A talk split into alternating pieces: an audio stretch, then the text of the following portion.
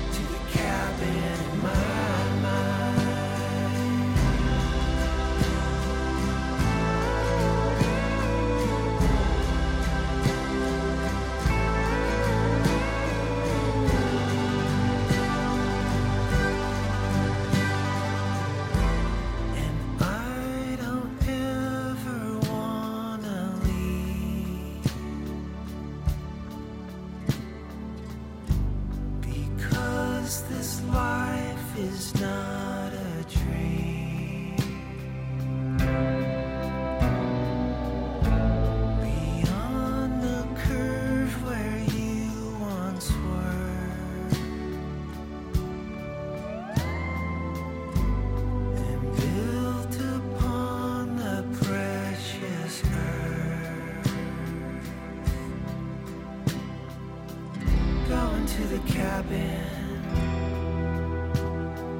I'm going to the cabin. Going to the cabin. Going to the cabin. To the cabin in my mind. Going to the cabin.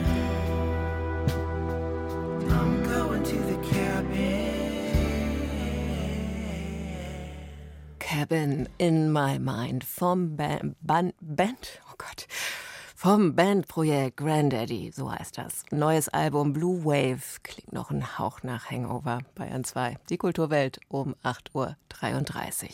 Wen wählen Swifties? Also die Fanbase von Megastar Taylor Swift. Wen wird die wählen? Eine Frage von enormem Interesse für die amerikanische Politik, damit auch für den Rest der Welt. Was wäre, wenn viermal Grammy für Album of the Year mehr als Frank Sinatra Taylor Swift mit aber Millionen Followern und mit Link ins Footballlager sich erneut für Joe Biden aussprechen würde. Wäre das vielleicht sogar wahlentscheidend? Wie Swifties mobilisieren können, haben sie ja gerade gezeigt, als es galt, Taylor vor digitalen Deepfakes zu schützen, indem sie nämlich die Algorithmen mit viel Nachfrage abgelenkt haben. Und Swift ist nur ein Beispiel. Die Popstars und ihre Rolle im US-Wahlkampf. Isabel Carras aus Los Angeles berichtet. Sollte Donald Trump je Fan von Taylor Swift gewesen sein, ist davon inzwischen wohl nicht mehr ganz so viel übrig. Als sie 2018 zum ersten Mal ihre Unterstützung für einen demokratischen Politiker bekannt gab, mochte er ihre Musik ungefähr 25 Prozent weniger. Let's say that I like Taylor's music about 25% less now, okay? Durch ihren Support für Joe Biden dürfte Taylor Swift 2020 dann nochmal einige Prozentpunkte bei Trump eingebüßt haben. Aktuell bemüht er sich jedoch um die Sängerin. Auf seinem sozialen Netzwerk True Social hat er verkündet: Ich habe den Music Modernization Act für Taylor Swift und alle anderen Musikkünstler unterzeichnet. Joe Biden hat nichts für Taylor getan und wird es auch nie tun. Außerdem mag ich ihren Freund Travis, auch wenn er ein Liberaler ist und mich wahrscheinlich nicht ausstehen kann. Trumps Reaktion zeigt, eine Wahlempfehlung von Taylor Swift wäre wohl nicht ganz unbedeutend. So sieht es auch Jane Hall von der American University in Washington, D.C.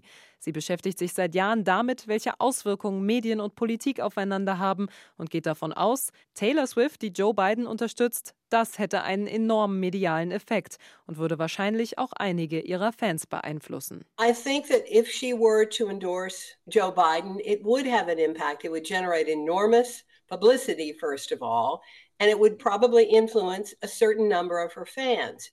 Allein bei Instagram folgen der Sängerin rund 280 Millionen Menschen. Und es ist nicht nur diese Reichweite, die von Bedeutung ist, meint Jane Hall. Swifts Plattform sei ziemlich einzigartig. Das zeige auch das Beispiel der von künstlicher Intelligenz generierten Nacktfotos, die kürzlich von der Sängerin im Umlauf waren, so Hall. Ihre Fans seien deswegen gegen den Online-Dienst X vorgegangen, was zeigt, Swift könne Menschen mobilisieren.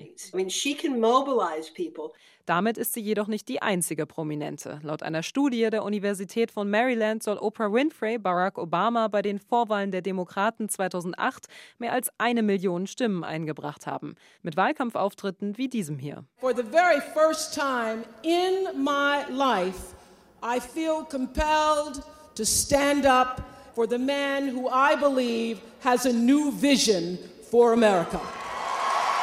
Wie viel Einfluss Stars generell auf Politik und Wahlen haben, ist aus wissenschaftlicher Sicht umstritten. Nicht immer hilft Support aus Hollywood wirklich weiter.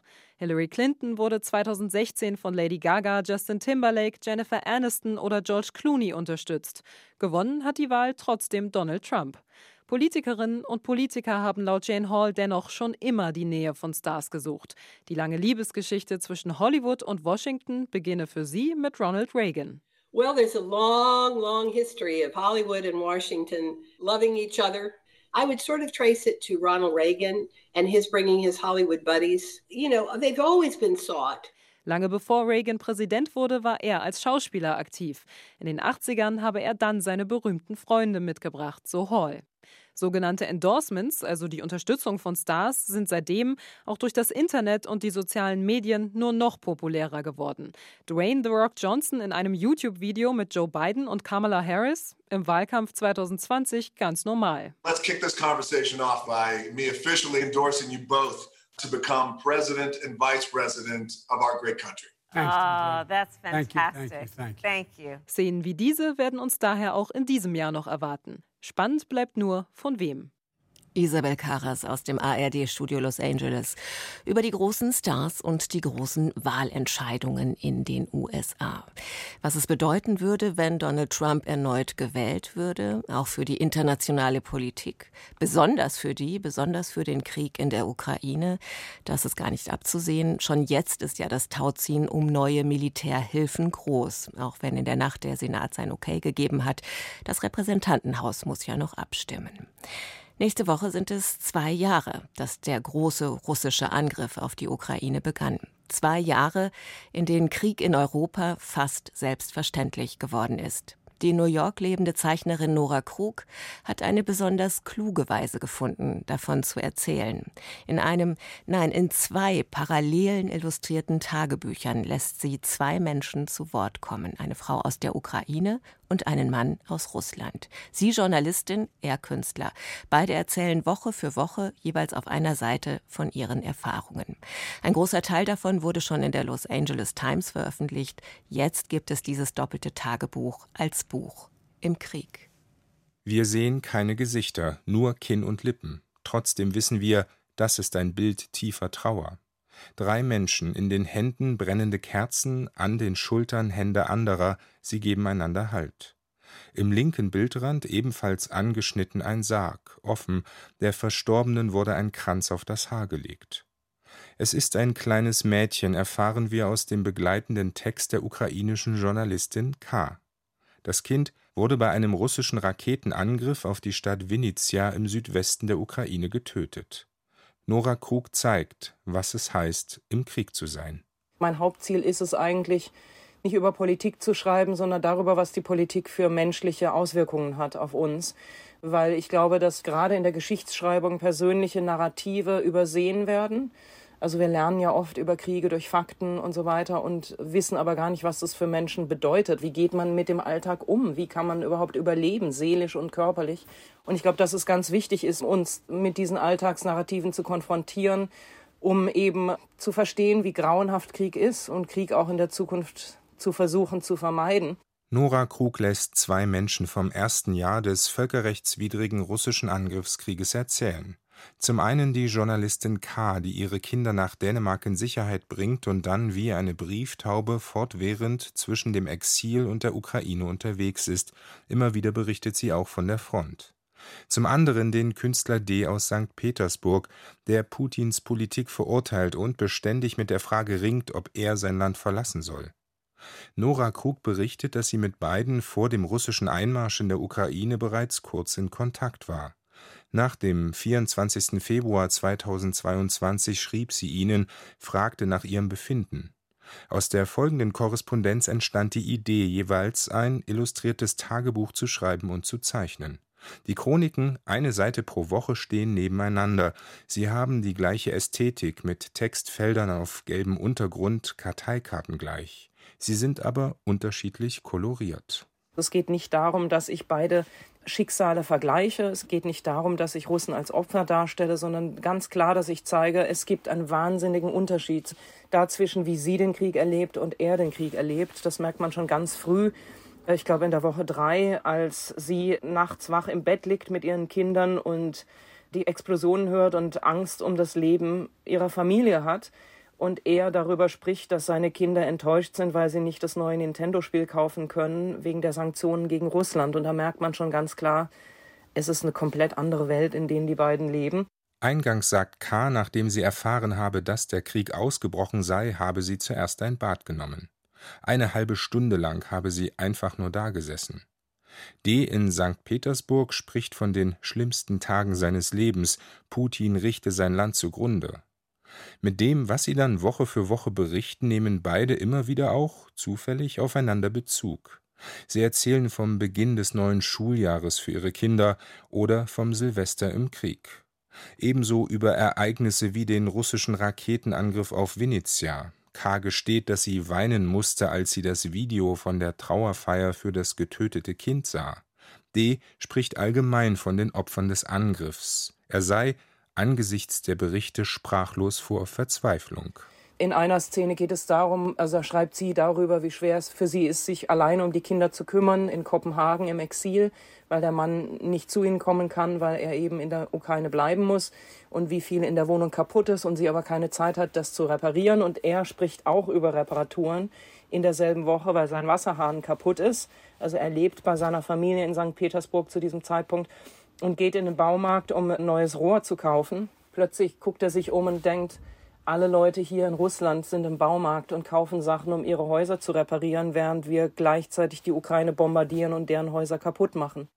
Vor den beiden Tagebüchern hat Nora Krug Timothy Snyders Buch über Tyrannei illustriert. Der amerikanische Historiker hat darin eine Ethik für die Verteidigung der Freiheit entwickelt.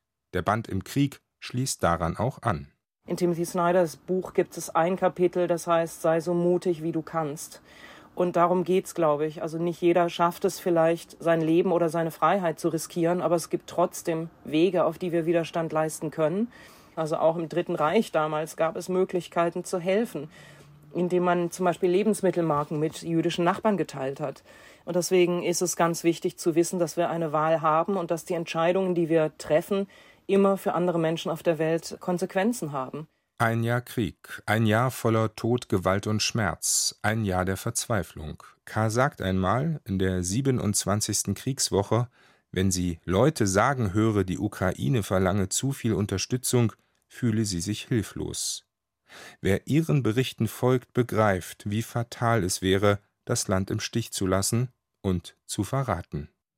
Nils Beindker über Im Krieg. Zwei illustrierte Tagebücher aus Kiew und St. Petersburg. Nora Krugs Buch ist im Penguin Verlag erschienen, in der Übersetzung von Alexander Weber. Am 25. März ist Nora Krug zu Gast im Literaturhaus in München und stellt die beiden Tagebücher vor.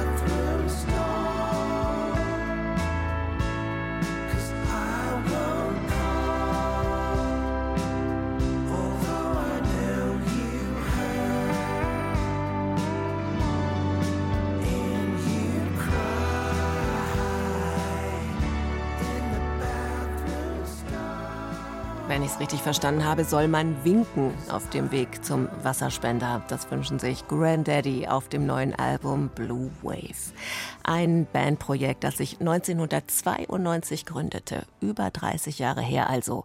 Dann 2006 mal auseinanderging, 2012 wieder zusammenkam. Eine lange Lebens- und Musikgeschichte. Auf Blue Wave stehen sie, sagen sie selbst, unter Country-Einfluss und huldigen verstärkt dem Dreivierteltakt. Ein Vorgeschmack gab es hier bei uns auf Bayern 2. Das Album kommt übermorgen.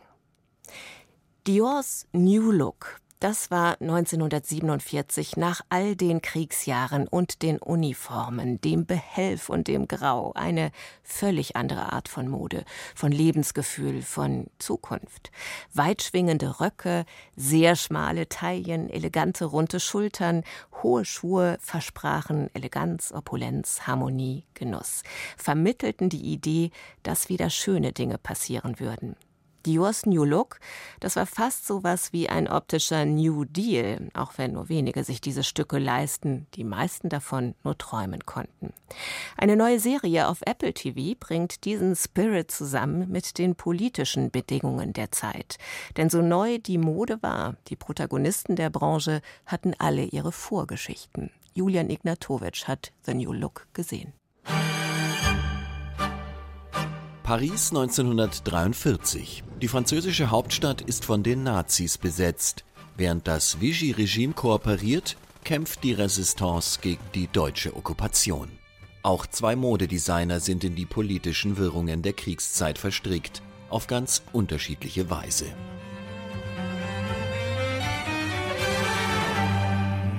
Coco Chanel und Christian Dior, sie stehen im Mittelpunkt der Serie. Yes, I do. Chanel hat eine Affäre mit einem Nazi-Spion und wird selbst in einen Auftrag verwickelt. Außerdem versucht sie mit Hilfe der Rassengesetze jüdische Anteilseigner aus ihrem Unternehmen zu drängen. The Wertheimers have taken advantage of me from the very start of a partnership over 20 years ago. What else did you expect of them? They are Jews. Dior hat noch kein eigenes Unternehmen. Er arbeitet für eine Firma, die den deutschen Offiziersfrauen exquisite Kleider näht. Gleichzeitig unterstützt er seine Schwester, die dem Widerstand folgt.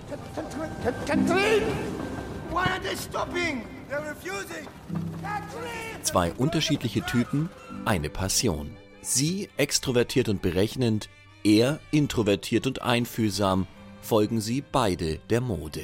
Und wir folgen ihnen durch den Krieg in die Nachkriegszeit bis zur großen Moderevolution, dem sogenannten New Look, als ein neuer Stil aus Frankreich Taille und Luxus gleichermaßen betonte. Im ersten Teil der zehn Folgen langen Serie gleicht die Handlung einem Thriller. Die Politik steht ganz im Mittelpunkt. Chanels Nazi-Verwicklungen und Diors Schwestersorgen. Dann im zweiten Teil wird Frankreich befreit. Eine Gruppe von Designern um Dior macht sich nach 1945 daran, die Modewelt zu erneuern, während Chanel um ihren Ruf und gegen ihre Ablösung kämpft. Mesdames and Messieurs, the art of Christian Dior. Die Serie The New Look schafft es tiefgründig und unterhaltsam, von zwei Designern ihren Träumen, Ängsten und Widersprüchen zu erzählen.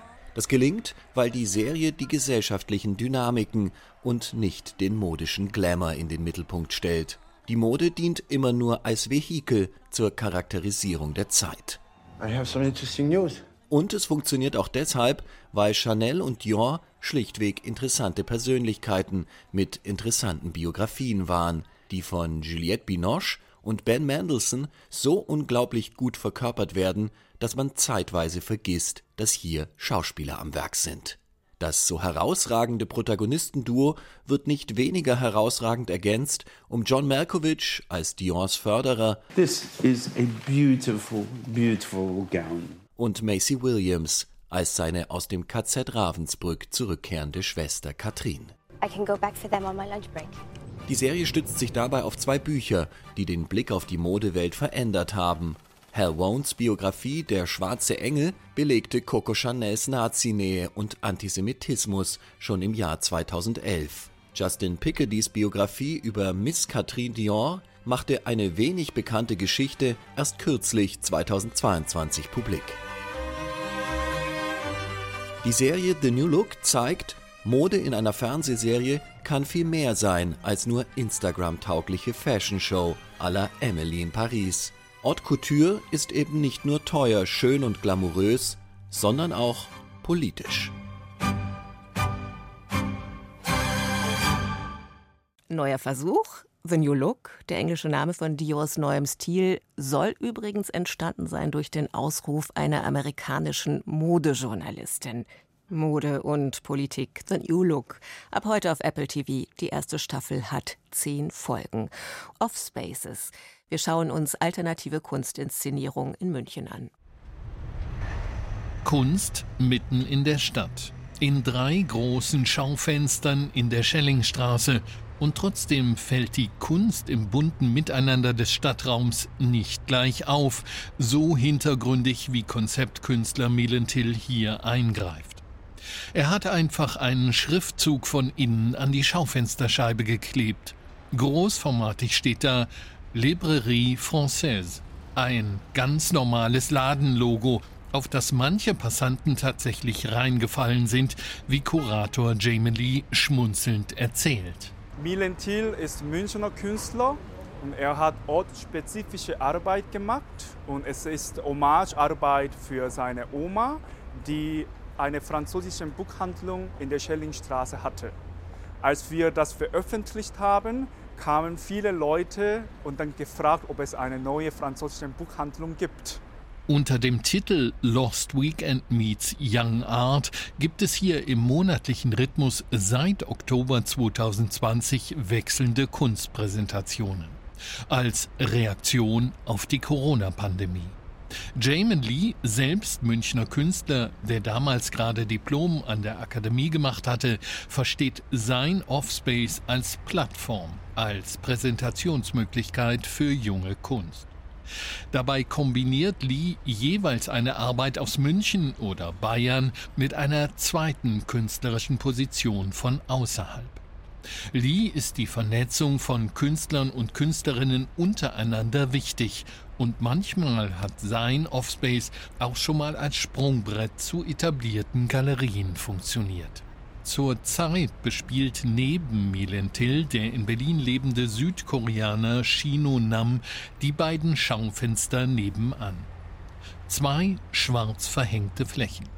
Aber wer genau hinschaut, entdeckt in einem kleinen Spalt den Keramikus eines Mundes, der mit den Lippen eine glänzende Metallstange umschließt. Im zweiten masturbieren zwei Hände eine weitere Metallstange. Darkroom-Ästhetik, die den Betrachter, die Betrachterin zum Voyeur machen. Kein Zweifel, das hat etwas provokativ-pornografisches, aber durch die Platzierung im Schaufenster mitten im Stadtraum auch etwas witzig Überraschendes. Typisch für Offspaces, in denen man das Unangepasste vermutet und manchmal findet. Keine 100 Meter weiter hat sich mit dem Space NN ein weiterer Kunstraum in einem Ladenlokal gebildet. Auch er wird von jungen Münchner Künstlern betrieben. Die Fläche wird von Luise Wang kuratiert, die das Space aber bewusst offen halten will. Der NN Space ist fast wie ein freier Raum, ein Spielplatz, ähm, wo sich alle irgendwie austoben können. Hier gibt es eigentlich keine Regeln, alles darf gemacht werden, aber es bezieht sich alles auf Kunst natürlich. Wie alle selbstverwalteten Kunsträume ist auch der NN Space ein Non-Profit-Unternehmen, im bewussten Gegensatz zur Galerieszene. In erster Linie geht es auch hier nicht um den Verkauf von Kunst, sondern um Kommunikation mit dem Publikum. Im Space NN ist gerade eine Gruppenausstellung zu sehen. Hier ist Vielfalt Programm. Arbeiten von Debütanten mischen sich mit solchen professioneller Künstlerinnen. Der Offspace als bunter Tummelplatz. Also München hat nicht so viele Offspaces. München hat eine gute Kunstszene, eine gute Galerieszene, aber nicht so viel Subkultur. Auf jeden Fall nicht so öffentlich sichtbar. Und wir haben hier eine sehr gute Location mitten in dem Kunstareal. Das heißt, wir werden von sehr vielen gesehen. Junge Kunst sichtbar und erfahrbar zu machen, außerhalb des normierten kommerziellen Kunstbetriebs, auch außerhalb der Museen, aber mitten in der Stadt, das ist die selbstgestellte Aufgabe der Münchner Offspaces. Das war Tillmann Urbachs Beitrag über Offspaces der Kunstszene in München. Auch schön. Und damit endet diese Kulturwelt. Das Team sagt Danke fürs Zuhören. Am Mikrofon war Judith Heidkamp.